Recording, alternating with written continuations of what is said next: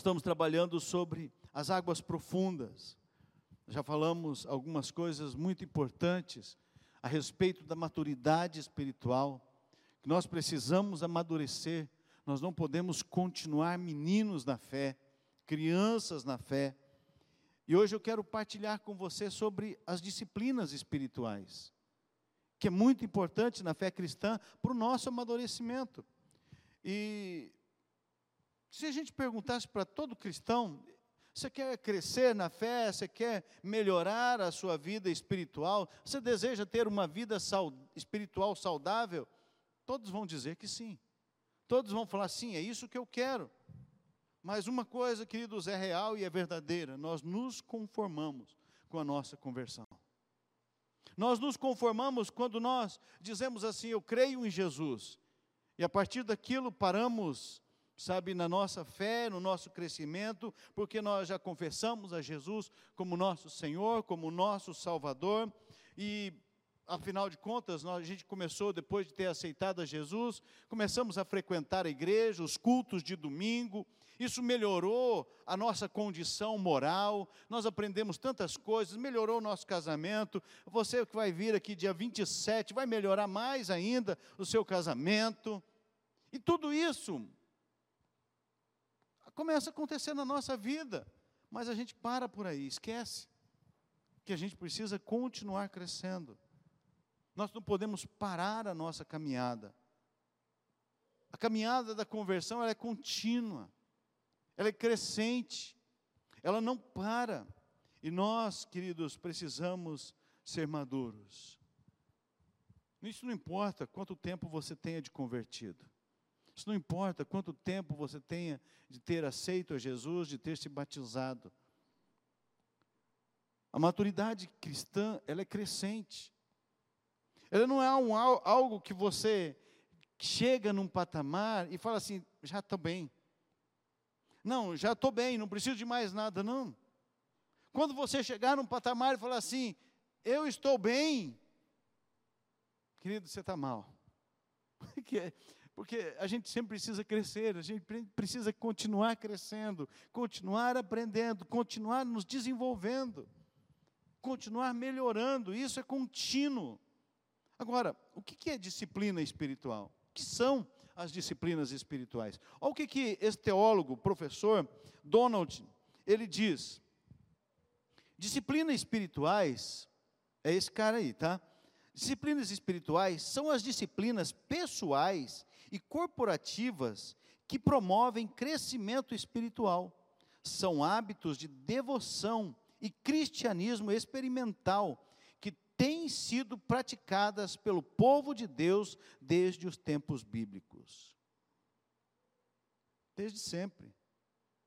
Desde a criação, as pessoas têm praticado, desde Jesus, depois de Jesus, as pessoas têm praticado as disciplinas espirituais.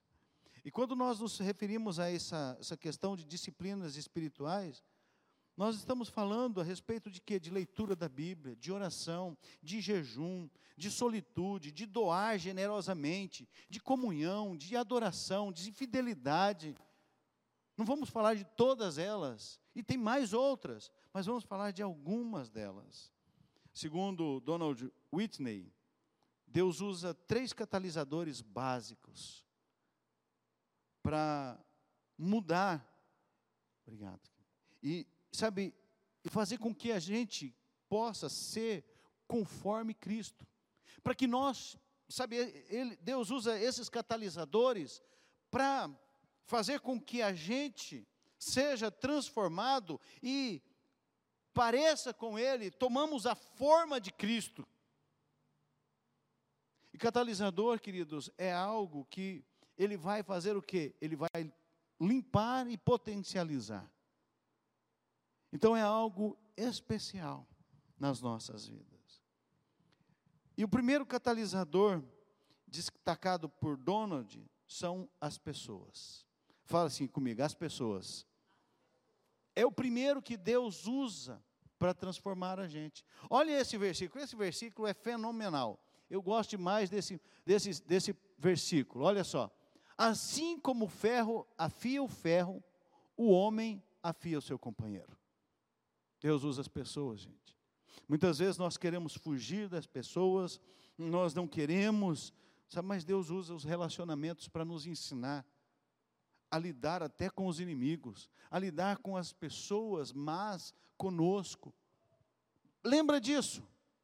Sempre que você for afrontado, não fuja, não abandone, não se esconda, não se exclua, não vá, sabe, às vezes as pessoas não querem ter contato com outras pessoas, estão perdendo a oportunidade de crescimento, de aperfeiçoar a sua fé de melhorar a sua maturidade espiritual, porque o Senhor usa isso. Nós somos aperfeiçoados, nós crescemos através das pessoas, com as pessoas, mesmo que sejam momentos difíceis, mesmo que seja momento que seu irmão está afiando você ali, ó, sabe? Você, se você já afiou uma faca, se você pelo menos já passou uma faca na chaira, o que que ela faz ali? É um passando, um ferro passando no outro, e ele tira as rebarbazinhas para que o corte seja mais preciso daquela faca. Se você pega uma lima para passar numa faca que está sem corte, aquela, aquela lima, ela vai, vai fazer o quê? Vai tirar o excesso que está impedindo daquela faca ser útil. E vai tirar a tal ponto que aquela faca chega um momento que o fio está quase perfeito. E aí você passa na chaira para que ela fique perfeita. Mas precisa tirar o excesso. Precisa tirar, sabe, aquilo que está grosso, atrapalhando. Atrapalhando que ela seja útil. Então, queridos, uma das coisas que Deus usa são as pessoas para melhorar a gente. Ah, é fulano de tal. Cara, vamos parar de, de resmungar, de reclamar, de fazer biquinho, de ficar murmurando por causa de fulano, de ciclano, de beltrano. Fala assim, Deus, o Senhor está usando isso aí para melhorar. Eu? O Senhor está tá trabalhando comigo? O que, que eu preciso entender, Deus? O que, que eu preciso compreender? O segundo catalisador são as circunstâncias. Olha só o que, que Paulo escreve aos Romanos 8, 28. Sabemos que Deus age em todas as coisas para o bem daqueles que o amam, dos que foram chamados de acordo com o seu propósito. Gostamos muito desse versículo. Mas Deus usa o que? Todas as coisas, Deus age em todas as coisas. Mas não é todas as coisas boas só em todas as coisas boas e difíceis. Deus está trabalhando, gente. Vamos aprender, vamos desfrutar, vamos, vamos é, é, aproveitar o caminho, vamos aproveitar a caminhada. Está difícil, mas aproveite a caminhada. Desenvolva a sua fé. Desenvolva a sua maturidade espiritual no caminho, porque Deus está agindo em todas as coisas para o fim daqueles que Ele ama, Ele ama você. Ele se importa com você. Ele deseja que você melhore, porque nós fomos chamados de acordo com o propósito dele. Então, quando a circunstância está difícil, fala, Deus, eu estou precisando aprender alguma coisa. Clareia minha mente, clareia os meus olhos espirituais para que eu entenda e compreenda essa circunstância, porque nada, queridos, acontece sem a permissão de Deus. Nada acontece, sabe, sem Deus permitir. Tem muita gente que tem medo do capeta. E talvez tenha alguns crentes aqui que tem medo do capeta. Tem medo. Vamos pensar assim: alguém te chama três horas da manhã, liga para você e fala: Fulano, vem aqui que esse clã está endemoniado, tem um trem ruim na, na vida dela, vem cá. O que, que você faz? Ou você vai ligar para a irmãzinha ou para o pastor. A maioria vai fazer isso. Quando deveria fazer o quê? Ir lá, porque você tem autoridade do Senhor sobre a sua vida. O poder de Deus está em você. Mas as pessoas não acreditam que podem. Não acredita que pode fazer isso. Por quê? Porque por causa da. Será que eu posso? Será que eu tenho fé suficiente? Deus vai usar as circunstâncias, gente, para trabalhar, para melhorar a sua fé, para desenvolver mais a sua fé. E é interessante que esses dois catalisadores primeiros é algo que acontece externo e que nós não temos controle.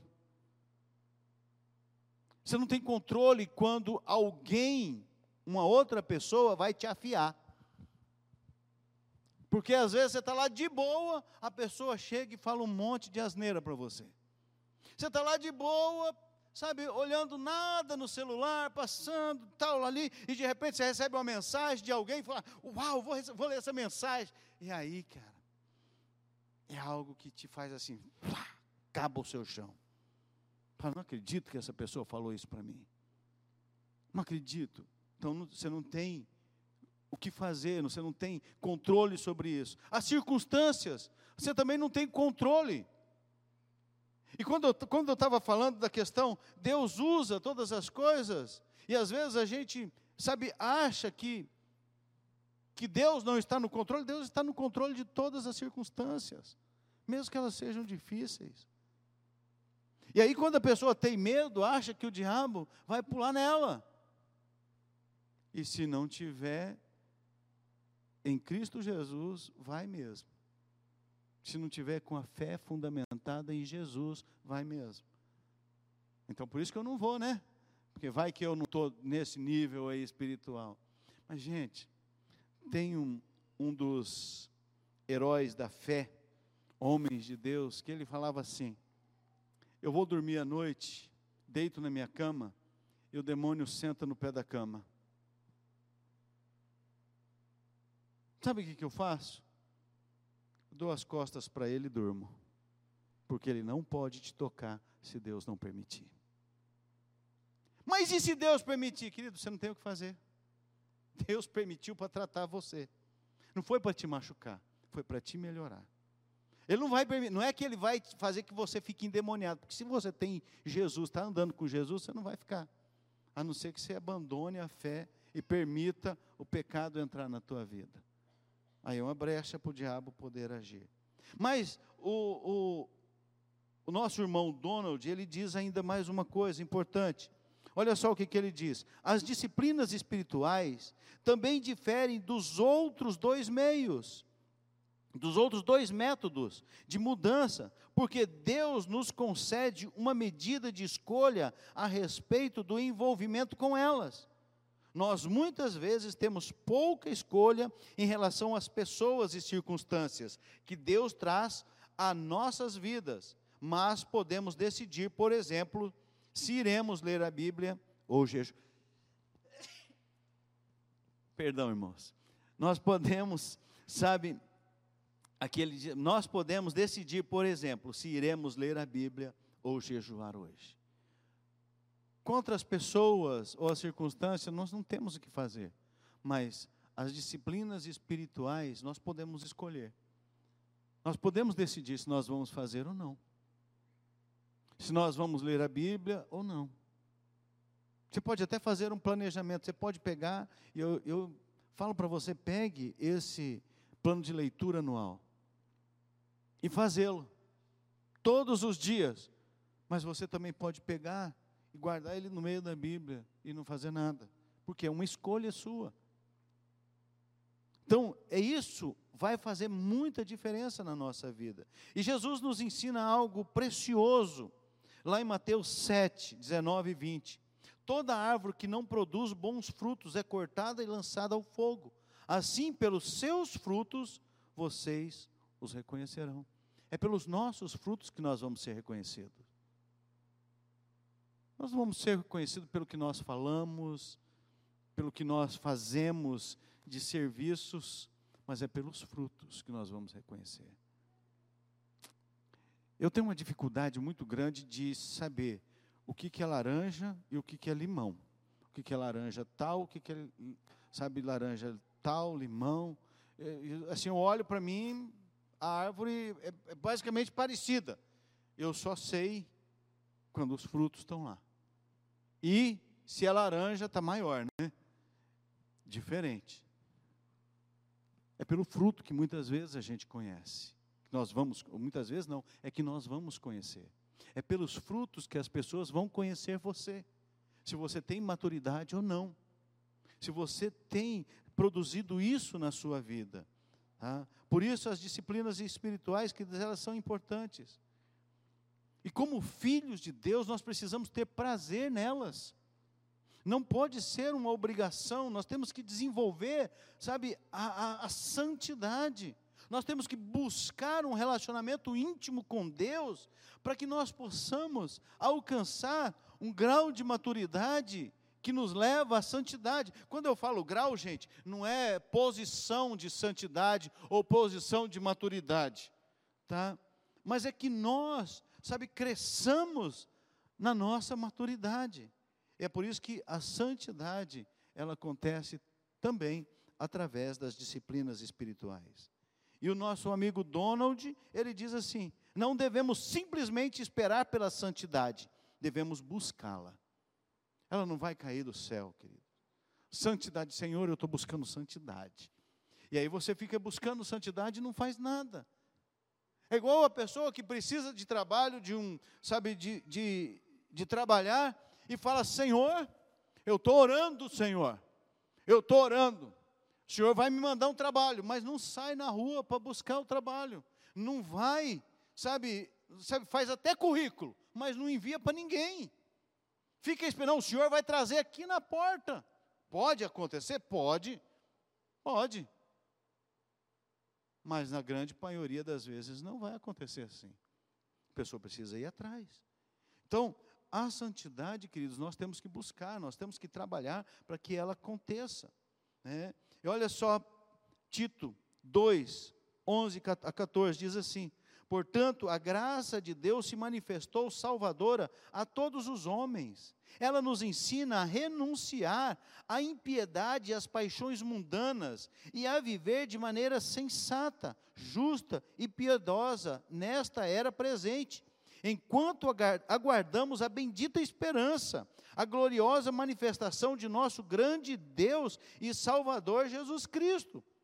Ele se entregou por nós, a fim de nos remir de toda maldade e purificar para si mesmo um povo particularmente seu, dedicado à prática de boas obras. Jesus pagou um alto preço, queridos, para que, para que eu e você sabe, tivéssemos acesso a Deus, ao nosso Pai celestial. Jesus ele pagou o preço e sabe, e esse e isso que nós vamos buscar não é pelo nosso esforço, nós temos que reconhecer, é pelo preço que Jesus pagou. Sabe, não é pela nossa dedicação, é pelo preço dele, é pela nossa fé em Cristo Jesus, é pelo mover do Espírito Santo de Deus em nós que nós vamos alcançar e nos manter neste lugar que Deus quer que nós estejamos, ou seja, na fé em Cristo Jesus e cheios do Espírito Santo de Deus. É isso que ele deseja. Agora, nós só vamos dar frutos se nós estivermos nele se nós estivermos ligados a essa videira. Lá em, em, em João 15, fala sobre a videira verdadeira. Depois na sua casa você leia. Então eu quero falar com você algumas disciplinas espirituais. A primeira, clássica, é o que? A palavra de Deus. A leitura da Bíblia. Não tem como, gente. Olha só, a palavra de Deus diz assim: Paulo escrevendo a Timóteo, ele falando para Timóteo, Timóteo, um jovem rapaz servindo ao Senhor, diz assim: ninguém o despreze pelo fato de você ser jovem, mas seja o que? Um exemplo para os fiéis na palavra, no procedimento, no amor, na fé e na pureza. Até a minha chegada, dedique-se à leitura pública da Escritura, à exortação e ao ensino. E ele continua dizendo lá em, em 2 Timóteo 2,15: procure apresentar-te a, apresentar-se a Deus aprovado, como obreiro que não tem do que se envergonhar, que maneja corretamente a palavra da verdade. Hoje temos a facilidade do, do celular, você acha os textos bíblicos ali com muita facilidade. Né? Graças a Deus por isso, isso ajudou bastante. Mas se falar assim, muita gente ainda fala assim, ó, vamos lá no livro de Sofonias. Tem isso na Bíblia? Né? Vamos, vamos, vamos lá em Naum. Naum, nunca ouvi falar. Né? Ageu, credo. Né?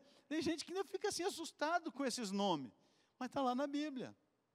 São os profetas menores ali que nós temos ali. E nós, queridos, precisamos praticar. Nós precisamos, como Paulo estava orientando Timóteo, sabe, que você apresente, que você seja aprovado, que você maneje bem, que você busque na palavra conhecer a verdade, que você dedique tempo. Tem muita gente esperando ser velho para ir dedicar a palavra. Você não sabe se você vai chegar à velhice.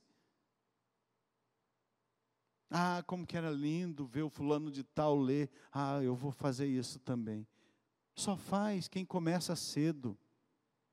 Quem está esperando fazer isso na velhice não vai fazer, porque não faz agora. Um texto na palavra de Deus, a gente pode usá-lo para esse, para isso também. Ele diz que aquele que é fiel no pouco vai ser fiel no muito. Então, se você agora é jovem e é fiel lendo a palavra, agora ainda jovem, você vai continuar sendo fiel lendo a palavra quando você envelhecer. Mas se você agora, quando é jovem, não lê a palavra, não pratica, quando você envelhecer, você não vai ter paciência para ela. Tá? Então, comece agora. Então, agora, Não tem como você amar alguém sem conhecer. Você vai, só vai amar alguém a partir do, de você conhecê-lo. Ah, eu, eu vou casar com fulano de tal porque eu amo fulano de tal. Irmãos, eu casei com a Rose. Vamos agora, terça-feira, fazer 31 anos de casados. E uma benção. Eu falava que amava naquele tempo, quando eu estava namorando com ela. Meu amor, amor, né? Falava, ah, eu te amo, amor. Mas depois que eu casei, passou sete, dez, quinze, vinte anos. Aí você fala assim: eu acho que naquela data lá eu não amava, não. Eu gostava dela, admirava, mas eu só passei a amá-la quando eu comecei a conhecê-la melhor. Conhecer as coisas boas da vida dela, algumas coisas que eu não gostava muito. E assim dela comigo também. Porque aí a gente começa a conhecer, então você vai conhecendo. E aí realmente você vai amando, amando e amando cada dia mais. E nós só podemos amar a Deus se nós o conhecermos. Só tem um meio de você conhecer a Deus. É através da leitura da Bíblia é através de você ler a Bíblia, fazer uma prática diária da leitura da Bíblia. Não tem outro meio. Ah, pastor, é pela revelação, sabe? Alguém vai me trazer uma revelação. Você não vai amar a Deus assim, queridos. É a partir de você começar a conhecer dia após dia, um pouquinho mais, cada dia. Cada dia eu vou conhecendo um pouquinho mais a Rose. Cada dia eu conheço um pouco mais dela. Faz 31 anos, eu conheço tudo dela? Não. Nem ela conhece tudo de mim. De vez em quando a gente se surpreende com algumas coisas. De vez em quando eu a surpreendo com algumas coisas e ela fica brava. E, e, né, e dali a pouco a gente se conserta, resolve, mas a gente continua. Por quê? Porque nós estamos nos conhecendo e isso revela o amor que um tem pelo outro. É isso, queridos. Então é preciso disso. É preciso que você vá para as, para as, para as páginas da Bíblia, seja as páginas digitais ou as páginas físicas de folhas. Você precisa ir para elas para conhecer a Deus, conhecer quem Deus é, conhecer o propósito de Deus, conhecer para que, sabe, para que, por que, que Ele veio, por que, que Deus mandou Jesus? Nós aprendemos no, na, na faculdade um método indutivo de estudo da Bíblia, que ele, ele trabalha principalmente três coisas. O OIA. OIA. Guarda isso. OIA. Fala assim comigo. OIA. Mas não é OIA de olhar, tá? É OIA de quê? O de observar. Observa o texto bíblico. Pergunte para o texto bíblico. O que, por quê, para quem, como, quem, a quem, de quem. Faça pergunta para o texto bíblico. Observar, observe esse texto. O, o I é de interpretar. O que, que esse texto significava? Qual que era o pano de fundo? O que estava acontecendo quando esse texto foi escrito? Interpreta esse texto, mas não interpreta conforme você acha, conforme está escrito lá. Não crie ilusão. É isso está dizendo aqui. Não, não, não inventa o que não está escrito. E o A é de aplicar. Como que eu posso aplicar o que eu observei e o que eu interpretei na minha vida? Quanto mais você fizer isso, mais você vai conhecer a Deus. Olha, não esquece do olha, tá? Ok? Então, pega depois no final o plano de leitura anual. Não tem problema. Se você vai começar agora, não tem problema. Sabe, começa até você chegar e acompanhar todo mundo. Começa agora, do dia de agora mesmo, hoje, de amanhã, você vai começar de amanhã, dia 22. Começa dia 22 de janeiro e vai fazendo um pouquinho para trás, um pouquinho, vai acompanhando até você chegar lá no final. Todos nós terminamos a Bíblia, a leitura dela. O segundo, a segunda disciplina espiritual é a oração. Vou ler dois textos bíblicos um de Mateus e um de Filipenses, que diz assim: Peçam e lhes será dado, busquem e encontrarão, batam e a porta lhes será aberta. Filipenses 4,6 diz: Não andeis ansiosos de coisa alguma, em tudo, porém, sejam conhecidas diante de Deus as vossas petições pela oração, pela súplica, com ações de graças. Igual a leitura bíblica, queridos, a oração, ela é uma disciplina espiritual indispensável para o nosso crescimento espiritual, para nós obtermos maturidade espiritual. É indispensável na nossa vida, para qualquer cristão, para qualquer um que colocou a sua vida nas mãos de Deus. A oração, queridos, é uma conversa face a face com Deus. Você pode tá, não estar tá vendo ele, mas é uma conversa, é um tete a tete com ele. Você vai ler, sabe, a palavra é ele falando com você. Você vai orar e você vai estar falando com ele. E você pode falar com Deus tudo, queridos. Você pode falar com Deus o que você está sentindo, a sua dor, a sua raiva, o seu ódio. Sabe, pode falar. Você lê os salmos, tem um salmo na Bíblia que Davi fala assim: Senhor, arrebenta a cabeça dos meus inimigos na pedra. Gente, Davi. Você fala assim: como?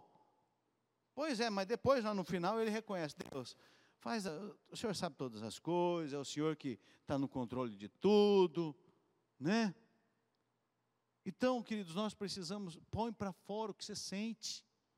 Não é pecado nós muitas vezes, sabe, aprendemos que a gente não pode colocar diante de Deus aquilo que eu estou sentindo. Mas por que, que eu posso colocar para um psicólogo, para um psicanalista, para um terapeuta, o que eu estou sentindo? Gente, o melhor psicólogo do mundo é Jesus, é Deus, é o Espírito Santo. Não estou dizendo que você não possa e não deva ir num psicólogo ou num terapeuta. Tá? Não é isso. Pode continuar ainda de Deus. Mas, queridos, a oração, você pode falar tudo que você está sentindo para Deus. E Deus fala assim: Deus, e agora? Está tudo na tua mão, o Senhor sabe. Ah, eu estou, Senhor, na verdade, eu estou é com raiva de Fulano.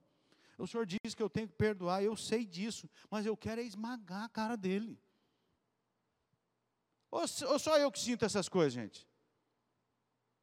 Ou, ou eu sou ruim demais e seis é bom demais, né? Porque, gente, tem vezes que eu sinto vontade. Né? Estava no carro ontem falando, né? Estava eu, a Rose, a Bia e o Jonatas. Eu fui na farmácia em Dourados já tinha conversado com a pessoa e, gente, é uma coisa que Deus tem trabalhado na minha vida. É o ferro afiando o ferro. Deus usando os momentos, sabe, para tratar comigo. E aí eu chego lá e vou, eu vim trocar um remédio. A farmacêutica me olha e fala assim: remédio de, de geladeira a gente não troca. Mas bem assim, sabe? Falou, filha, eu sinto muito, mas você vai trocar esse. Aí eu lembrei que eu era crente. Eu falei assim: olha, eu liguei, aí eu mudei o tom da voz, né? Falei, olha, eu liguei aqui, eu falei com alguém. Com quem você falou? Eu falei, não sei. Eu falei com alguém. E, e ela falou para eu trazer, eu trouxe no, no gelo, tudo certinho, né, como ela me falou, para trazer. Aí ela pegou e ligou para a gerente da farmácia. Então eu falei assim, eu acho que eu devo ter falado com a gerente. E ela falou que ela foi lá e pegou e trocou. Né? Não foi uma falha no, minha, nem da, da pessoa que me atendeu. Mas o que, que eu estou querendo dizer? Que quando ela falou aquilo para mim, gente, aquilo me subiu. Me subiu, eu fiquei fervendo. E aí eu lembrei que eu sou crente. Eu falei, meu Jesus amado. Aí agora, lembrando, né, quando eu estava preparando a mensagem, lembrando, é o ferro afiando ferro. É a circunstância me tratando. Aí eu falei para eles no carro, falei, gente. Aí você lembra que você crente e fala, meu Deus do céu, tem misericórdia de mim. Jesus me ajuda. Sara esse homem, né? Sara, tira essa, essa, essa coisa ruim. Porque, gente, não é fácil. Então, gente, a oração faz com que a gente seja tratado por Deus, seja curado. Então fala para diante de Deus, coloca, mas fala para ele também, como Davi falava, Deus, o Senhor conhece todas as coisas, me trata. Resolve, Senhor. E Deus continua usando o trânsito, gente, comigo. Deus não tem, eu falo, eu falo, Deus, às vezes Deus, o Senhor não tem misericórdia de mim. Porque o trânsito é outra coisa difícil para mim, gente. Sabe? É outra coisa difícil. E ele não continua, porque eu ainda não estou bom ainda. Ainda precisa muita coisa no trânsito. Né? Então Deus está trabalhando essas coisas na vida da gente e a gente precisa.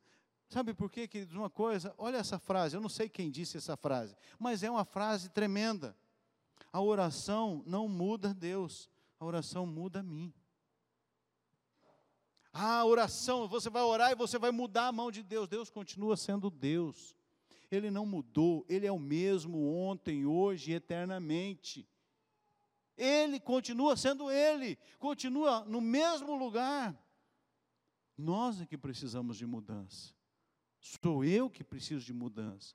Sou eu que preciso ser trabalhado no trânsito, no atendimento, sabe, com as pessoas. Sou eu, não é Deus. Deus não precisa disso. Então lembra disso, queridos, a oração muda a mim. Sou eu que preciso.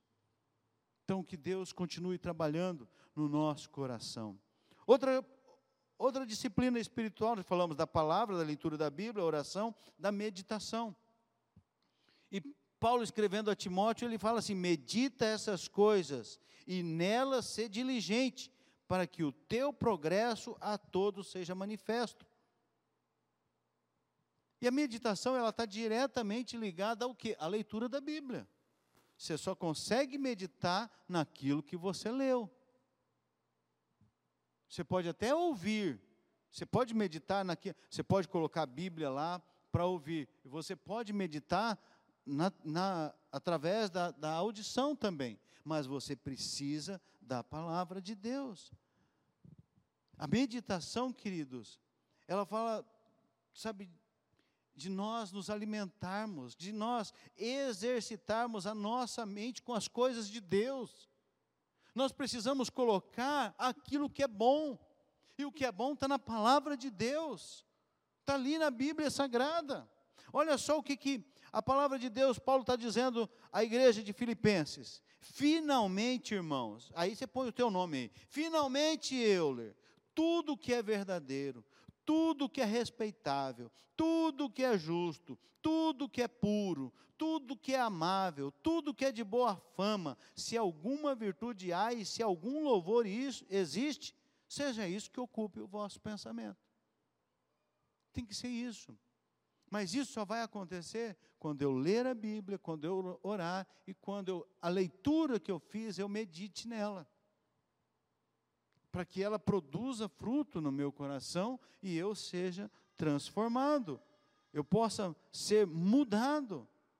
A meditação ajuda você a guardar a palavra de Deus. Ajuda você a crescer, a ter um coração melhor, a largar de ser superficial a largar de ser medíocre. Lembra a palavra medíocre, gente? Não toma ela como uma, é, ela é negativa, mas medíocre é mediano. É que está na média. Então, sabe, a partir do momento que eu começo a meditar, eu começo a sair, a melhorar a minha média. Eu começo a aumentar a minha maturidade, a melhorar a minha maturidade, a crescer na fé. Não é para ser melhor do que ninguém, é para que Deus trate o meu coração, a minha vida, para que eu seja melhor. Tá? Então nós precisamos meditar a respeito daqui, da obra de Jesus, do sacrifício de Jesus, por que, que Jesus fez aquilo, o qual é a, a finalidade daquilo, qual que é a missão de Deus através da minha vida, como que eu vou poder me engajar na missão de Deus através da meditação. O quarto, a quarta disciplina espiritual que eu quero falar é o jejum. Eu quero, eu vou passar rapidamente sobre o jejum, porque eu quero tratar uma mensagem específica sobre o jejum. Nós trabalhamos agora essa semana, tivemos três dias de jejum, foi muito bom, né? foi maravilhoso. Mas, queridos, não é para a gente jejuar só o dia que a igreja falar, irmãos, nós vamos, nós vamos ter próximo jejum, mês que vem vai ter cinco dias de jejum. Mas não é só esses dias. O cristão, ele precisa jejuar toda semana. Toda semana nós precisamos dedicar um tempo ao jejum, tá? E olha só, o texto bíblico de Mateus 6. Tu, porém, quando jejuares, Jesus estava dizendo o quê? Não é que nós não vamos jejuar, mas nós vamos jejuar. Quando jejuares, faz o quê? Unge a cabeça, lava o rosto, sabe, com o fim de não parecerdes aos homens que jejuas, e sim ao teu Pai em secreto, e teu Pai que te vê em secreto te recompensará. O jejum é uma prática comum, querido, desde os tempos antigos, desde o Velho Testamento. Hoje a ciência, a medicina já percebeu que o jejum faz grande diferença na vida das pessoas. Aqueles que têm diabetes tipo 2, que praticam o jejum, melhoram. Alguns até são curados por causa disso. Conversei com um amigo, pastor meu, ah, pastor amigo meu, né? Que ele falou para mim, ele estava me conversando comigo, ele fez um jejum de 40 dias, ele estava falando, eu tinha, estava com diabetes tipo 2, acabou, resolveu o meu problema. Então, queridos, a ciência, a medicina tem visto isso. Gente, Deus já tinha visto.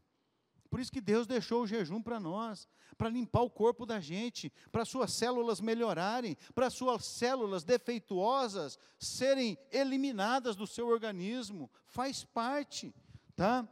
E, e a gente vê na palavra de Deus o jejum de várias formas. Jejum de arrependimento, de quebrantamento. Lembra quando Jonas foi mandado para Nínive e ele cai fora, mas depois ele volta? E prega em Nínive. O que, que, que, que acontece ali? O rei fala assim: ó, oh, gente, todo mundo de jejum, nem os animais vão comer. Ninguém, é pano de saco, cinza na cabeça. Graças a Deus nós não precisamos fazer isso hoje. Não precisamos andar com pano de saco, nem jogar cinza na cabeça. Não precisamos mais. Mas nós precisamos jejuar. E eles estavam fazendo, por quê? Porque eles estavam arrependendo, eles estavam quebrantando por causa de algo da vida deles que Deus mostrou, vocês vão perecer se vocês não se arrependerem. E eles se arrependem. Né? o jejum, se você olhar na palavra de Deus, é feito por, através de é, quando estavam em angústia, em calamidade, tempo de fome, de seca, de doença, é, desejo intenso pela resposta de Deus. Lá, Esther, rainha Esther, ela fala para o povo de Israel lá, fala assim: olha, pegue para os judeus aí tudo, jejuar três dias sem comer e sem beber. Eu vou fazer isso com as minhas também, com as meninas que trabalham comigo aqui. Três dias sem comer e sem beber. porque eu vou falar com o rei. E se eu tiver que morrer, que eu morra. Mas vai, vai todo mundo jejuar comigo. Então, queridos, nós precisamos jejuar. O jejum, queridos, não é mérito nosso. Ah, eu estou jejuando. Tem muita gente, gente que bate no peito. Eu estou jejuando. Eu estou jejuando. Gente, não é mérito nosso.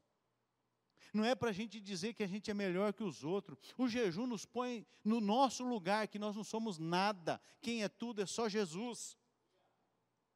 É só isso, queridos. Sabe, não é para a gente dizer que a gente. Tem gente que fala, você jejuou essa semana? Sabe, para humilhar o outro. Quem jejua fortalece o outro, ajuda o outro, caminha com o outro, anda com o outro, não critica o outro, gente. Então o jejum faz isso, sabe? Então, tanto a leitura bíblica, a oração, a meditação, o jejum são disciplinas importantíssimas para a maturidade espiritual. Outra disciplina espiritual, a confissão. Tiago fala assim: confessai, pois, os vossos pecados uns aos outros, e orai uns pelos outros para serem curados, para serdes curados. Muito pode, por sua eficácia, a súplica do justo. Lá em 1 João 1,9 diz que aquele que diz que não tem pecado, ele está se enganando a si mesmo. E aí, lá no versículo 9, ele diz assim: confessarmos os nossos pecados, Ele é fiel e justo para nos perdoar os pecados e nos purificar de toda injustiça. Então, nós precisamos confessar os pecados. Você precisa pôr para fora, faz parte da disciplina espiritual, faz parte. Olha só o que, que diz Provérbios 28, 13: o que encobre as suas transgressões jamais prosperará mas o que as confessa e deixa, alcançará misericórdia.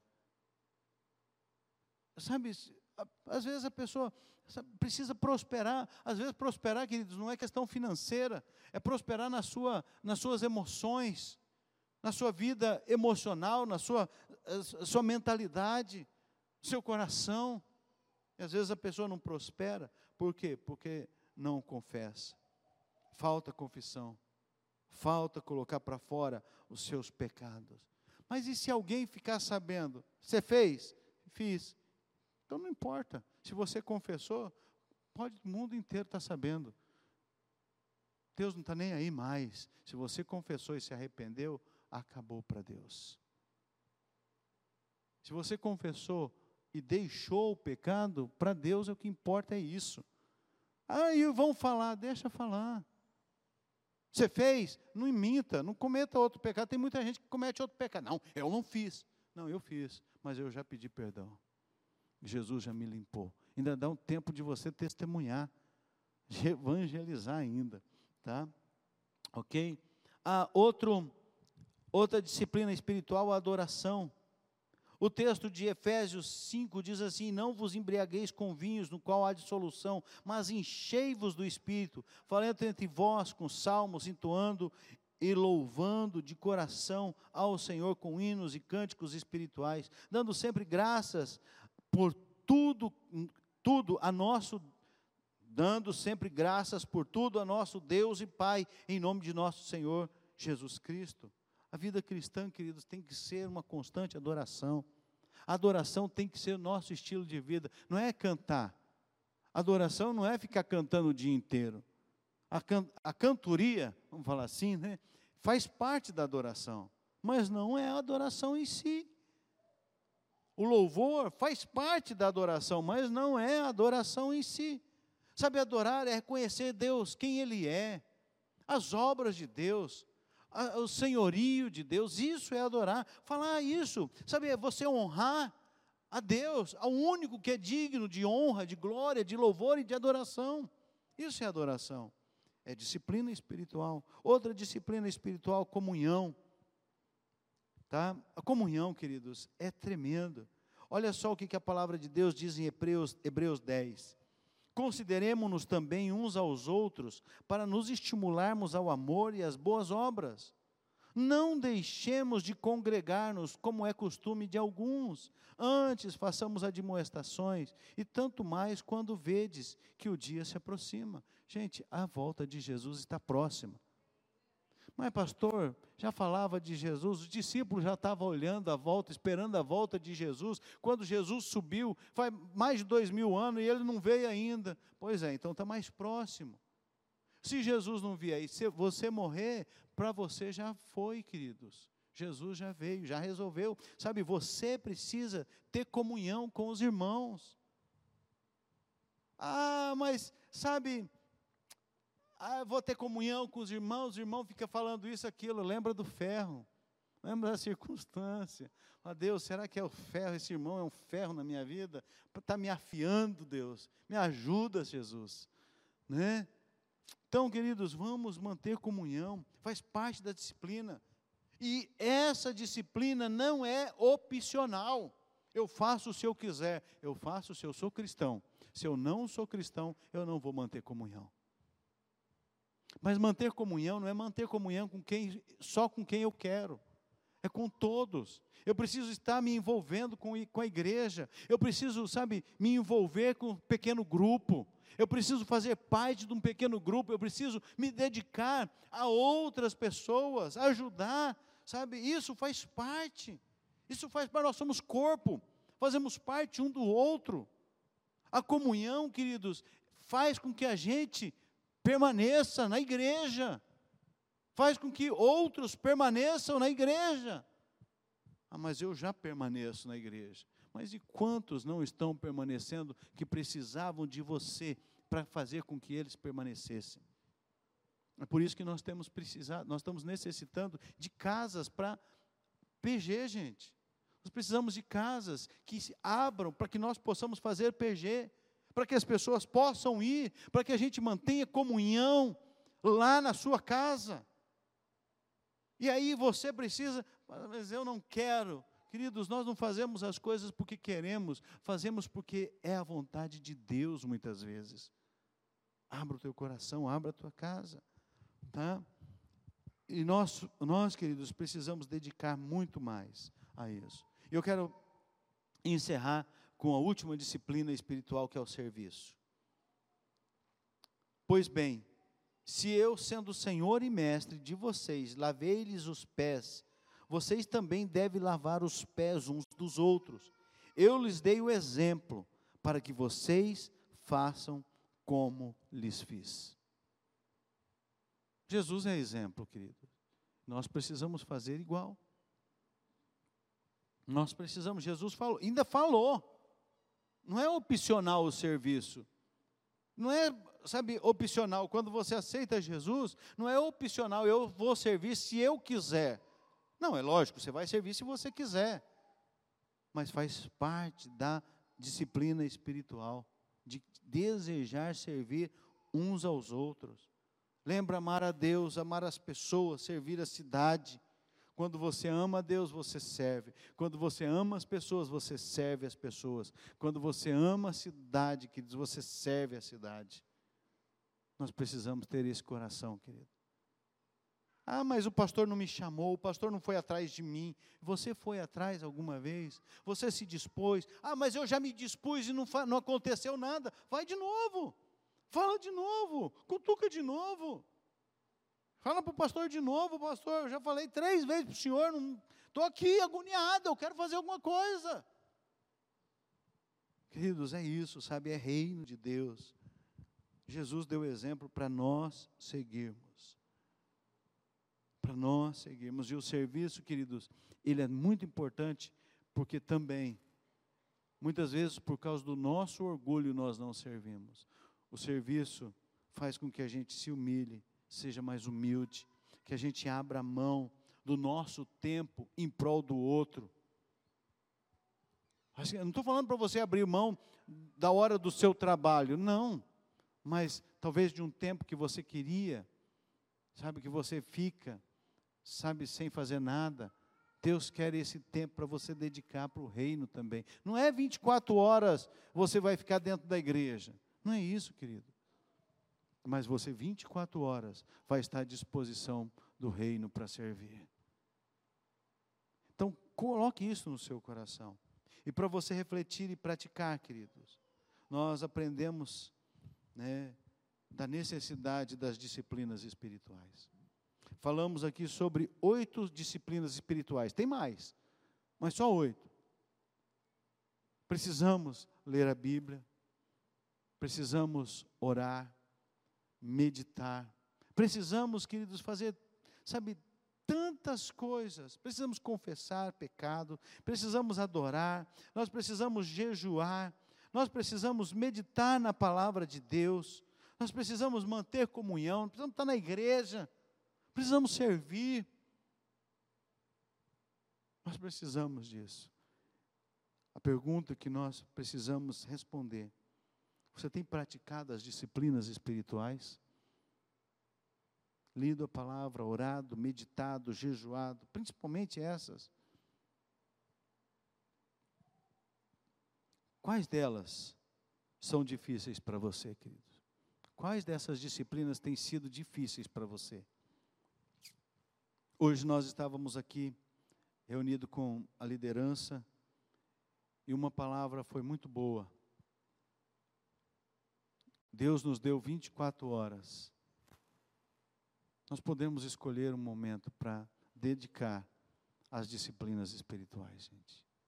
Nós podemos. É uma escolha que eu e você podemos fazer. As duas, os dois primeiros catalisadores, que são as pessoas e as circunstâncias, não dependem de nós. Mas estas demais, as disciplinas espirituais, dependem de nós. Nós podemos escolher.